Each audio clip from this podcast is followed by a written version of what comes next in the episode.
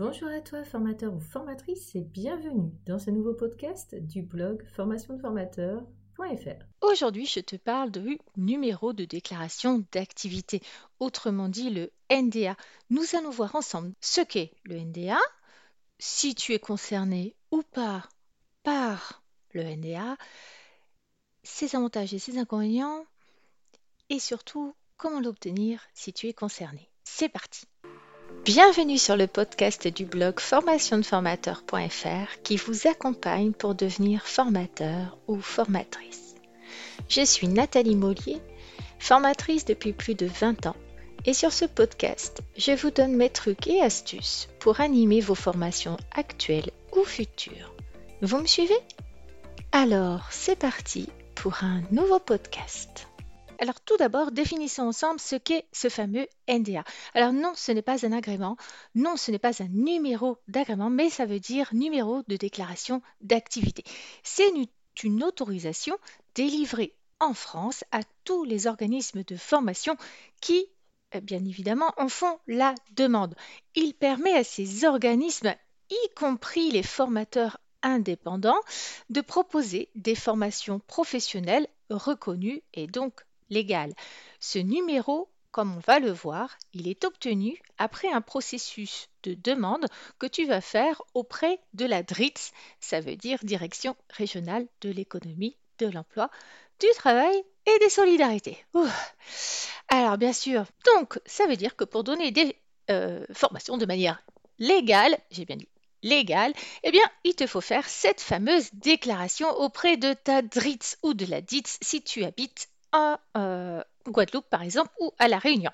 Alors, c'est super important parce que ça te permettra d'être reconnu comme organisme de formation et d'exercer tes activités bien sûr en toute légalité. Alors, question que tu te poses peut-être, c'est es-tu concerné par le NDA. Alors bien sûr, d'abord, peut-être que tu te demandes euh, qui peut être formateur, qui peut devenir formateur si, toi tu peux euh, le faire. Alors je t'invite dans ces cas-là à regarder la vidéo dont je mets le lien en dessous. Mais oui, bien sûr, en France, le marché de la formation, il est ouvert en fait à peu près à tout le monde, que tu sois une personne physique ou morale, une entité privée ou publique. Oh, tu, vas arrêter de faire durer le suspense longtemps là. Bon, tu vas nous le dire si on est concerné ou pas. Moi, je suis formatrice indépendante là. Je, suis en autre entreprise. Est-ce que je dois avoir ce NDA Voilà. Tu peux répondre à la question? Alors, es-tu concerné? Alors, on va dire que même si tu animes très peu de formations par an, même en sous-traitance, euh, que tu animes des formations en ligne, eh bien, tu es concerné dans le cas où tu vends des formations professionnelles pour adultes, même si c'est auprès de particuliers. Donc les formateurs indépendants, euh, peut-être comme toi, en tout cas comme moi, euh, même si tu es au régime micro-entreprise, euh, auto-entrepreneur, hein, en entreprise individuelle, eh bien tu dois aussi te plier à cette règle si tu veux proposer des formations professionnelles. Mais si je ne le fais pas ou juste là, je, je, risque quoi? On va me, mettre en prison? Alors le risque, euh, hmm, effectivement, je dirais qu'il est assez mince, surtout si tu donnes des formations de façon très occasionnelle. Euh, les autorités ne vont pas débarquer euh, demain matin pour requalifier ton activité en formation du jour au lendemain. je ne sais pas. Mais par contre, euh, je vais te lister les points importants à considérer euh, pour euh, déjà prendre cette décision. Est-ce que je fais l'effort de faire cette démarche ou pas? Puis après, on va parler des avantages et des inconvénients d'obtenir ce NDA. Donc, les points importants que tu dois considérer. Eh bien, Déjà, c'est tout simplement la nature des formations que tu proposes. Si ces formations que tu proposes visent à développer des compétences professionnelles, même pour des particuliers, eh bien, elles entrent dans le champ de la formation professionnelle continue. Donc, bien sûr, ça inclut aussi les formations en ligne si tu vends des formations en ligne. Sache aussi que les formations, si tu les dispenses à des particuliers, elles peuvent, tes formations, bénéficier d'une exemption de TVA, mais pour ça, il faut posséder le fameux NDA sache aussi que pour que ta formation tes formations soient légales, en France, il faut que tu t'enregistres. C'est obligatoire de faire la demande auprès de ta DRITS et d'obtenir ce fameux NDA. Cette démarche va permettre tout simplement de garantir la qualité des formations que tu dispenses. Une chose particulière, c'est que si tu es en portage salarial, eh bien tu n'as pas normalement à obtenir ce fameux NDA puisque tu utilises celui de ta société de portage. C'est le rare cas de figure dans lequel tu n'as pas besoin de faire ta demande de NDA et bien sûr aussi euh, si tu cherches pas à développer les compétences professionnelles de quelqu'un, mais par exemple que tu fais de la formation en aromathérapie pour des non-aromathérapeutes, tu n'es pas là pour euh, en faire des professionnels de ce métier, on est bien d'accord. Toutefois, il va falloir que tu te renseignes auprès de ta DRITS avant euh, de dire que ça ne te concerne pas. Alors, il faut savoir qu'il y a quand même énormément d'avantages à faire cette euh, demande de NDA. Et puis tu vas voir aussi que c'est pas si compliqué, je vais en reparler plus loin dans la vidéo, ce n'est pas si compliqué d'entamer cette démarche non plus. Alors, les différents avantages d'avoir un NDA, ben, déjà, c'est que tu exerces tout simplement déjà légalement tes activités de formation en France. je dis ça, je dis rien. Euh, tu peux aussi, bien sûr, euh, donner accès de ce fait au financement public pour euh, tes apprenants. C'est-à-dire que les entreprises pour lesquelles tu vas travailler, elles, peuvent demander à être remboursées pour tout ou partie de tes formations. Et puis bien sûr, euh, ça peut euh, permettre à ton organisme d'obtenir le CPF et d'en faire profiter euh, tes apprenants.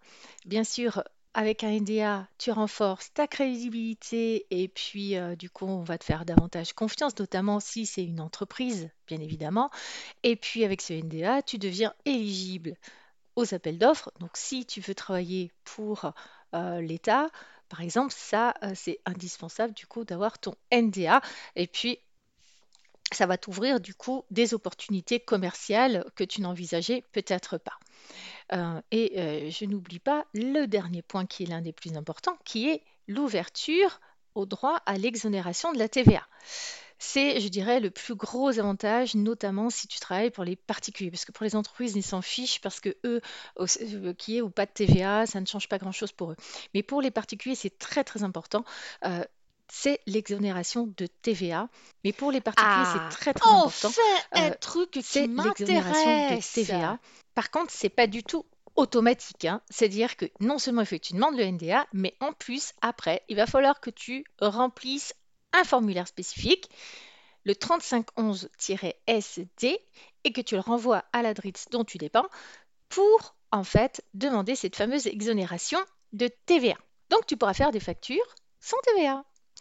Les inconvénients euh, du NDA, bah, c'est que c'est une démarche administrative. Euh, donc, euh, comme toute démarche administrative, il faut remplir un dossier, il faut se soumettre à un certain nombre de choses qu'il faut faire. il y a des critères de qualité à respecter, voilà. Mais le NDA te permettra ensuite de demander Calliope et autres. Hein. bien sûr, si tu Bien sûr, si tu fais pas toutes tes démarches en ligne, il se peut que tu aies quelques coûts financiers, parce que si tu veux imprimer tout ton dossier et l'envoyer par la poste, bah, forcément, ça te coûte un petit peu plus que si tu le faisais directement en ligne. Mais pour le faire en ligne, il faut un accès à Internet, etc. Il faut avoir scanné un certain nombre de documents. Donc c'est pareil, si tu n'es pas équipé, bah, ça peut te, coûter plus cher. Aujourd'hui, avec un smartphone, on peut quand même faire pas mal de choses, mais c'est sûr que ça peut être aussi un frein pour toi. Et alors, dernier point sur le fait d'avoir un NDA, c'est que ça va t'obliger tous les ans à remplir ce qu'on appelle le bilan pédagogique et financier. Si tu ne sais pas ce que c'est, j'ai écrit un petit article à ce sujet et j'ai fait aussi une petite vidéo euh, que je te mets en lien dans les commentaires. Donc, je dirais qu'en résumé, bien que l'obtention d'un NDA offre des avantages significatifs, il est quand même important pour toi de considérer les implications administratives et financières et de voir si tu es bien concerné ou pas par ce NDA. Ça vaut le coup d'aller euh, sur le site de la DRIT, tu trouveras le lien en dessous, pour voir, pour te renseigner, pour voir si vraiment ça te concerne ou pas. Bon, bah c'est bien gentil tout ça. Mais tu vas nous le dire comment on fait pour l'obtenir ce NDA maintenant qu'on est persuadé qu'il faut qu'on l'ait? Oui, alors justement, j'allais y venir. Comment faire pour obtenir ton NDA Alors, bah, la première étape, si ce n'est pas déjà fait, c'est de créer tout simplement ta structure juridique. Donc pour ça, il va falloir que tu choisisses ton statut, soit en entreprise individuelle, euh, soit en EURL, en SARL, en SAS, etc. Euh, pareil, j'ai écrit un petit article à ce sujet. Mais en fait, il va te falloir, pour entamer la démarche d'obtention du NDA, avoir un sirène. D'accord? Donc, si tu n'as pas créé ta structure juridique, eh bien, c'est le moment. Et puis, si tu as créé ta structure juridique, eh bien, il faut que tu retrouves les documents, notamment l'extrait cabis, qui justifie de l'obtention de ton sirène. Alors, deuxième chose importante, c'est qu'il va falloir que tu ailles demander ton bulletin numéro 3 du casier judiciaire. C'est essentiel, tout simplement, pour montrer que tu peux exercer légalement des activités de formation. Donc ça, tu peux, ça se commande sur Internet, c'est assez facile à faire. Tu trouveras tous les liens en dessous. Bien sûr, euh, tu vas aussi certainement devoir fournir un CV, euh, montrer tes compétences, etc. Suivant les DRITS, c'est pas forcément demandé, mais euh, je te demande toi déjà d'anticiper et de te préparer ton CV. De toute façon, tu en auras besoin pour plein, plein, plein de choses, comme tu as pu euh, le, voir dans euh, mes vidéos sur savoir se vendre. Euh, tu auras besoin de ton CV pour faire des réponses à appel d'offres, pour travailler en sous-traitance pour des organismes de formation, pour travailler pour des écoles, etc. Donc, si ce n'est pas déjà fait, eh bien, vas-y, fais ton CV, c'est le moment. Alors, ben, l'étape la plus cruciale, je dirais, dans l'obtention du NDA, c'est de réaliser ta première prestation de formation payante. C'est-à-dire qu'il faut que celle-ci, tu l'aies facturée. Et là, en fait, en fonction de la DRITS dont tu dépends, tu vas pouvoir leur fournir ce dont ils ont besoin, notamment une convention de formation ou un bon de commande, une facture ou un contrat de formation. C'est la base de ce qu'ils vont te demander. Donc il faut que cette première euh, formation, elle ait eu lieu, que tu aies une fiche de présence, etc. Donc ça, Vraiment, renseigne-toi auprès de ta drite sur la liste exacte des éléments que tu peux leur fournir suite à ta première prestation de formation. Ça veut dire que ça ne sert à rien de te précipiter à demander ton NDA huit mois avant d'avoir réalisé ta première prestation de formation, parce que ça ne servira à rien, tu ne pourras pas l'obtenir tant que tu n'auras pas fait cette première action de formation.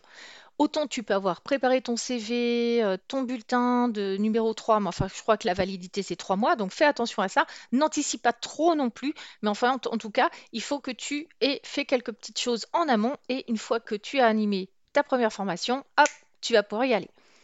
Donc, suite à ça, tu fais ta déclaration près de la DRIT, ou tu le fais en ligne, ou tu le renvoies par courrier postal. Je te mets en dessous le lien pour aller sur le site qui s'appelle euh, mon activité de formation euh, tout simplement. Et donc, une fois que tu auras envoyé ta demande, il bah, va falloir être un petit peu patient parce que euh, bah, le délai de l'obtention du NDA varie entre 2 à 6 semaines. Et voilà Maintenant, tu es sur la bonne voie pour te lancer dans le monde de la formation en toute légalité. Et si tu as besoin d'aide ou de conseils, n'hésite pas à me poser tes questions dans les commentaires ci-dessous. Je te dis à très vite. Merci de m'avoir écouté en complément de ce podcast, j'ai écrit un article détaillé sur ce sujet que je vous invite à lire sur mon blog formationdeformateur.fr. Encore merci pour votre attention. Je vous dis à bientôt pour un prochain podcast du blog formationdeformateur.fr. En attendant, n'hésitez pas à vous rendre sur le blog pour consulter les derniers articles et pourquoi pas vous abonner pour ne rien rater.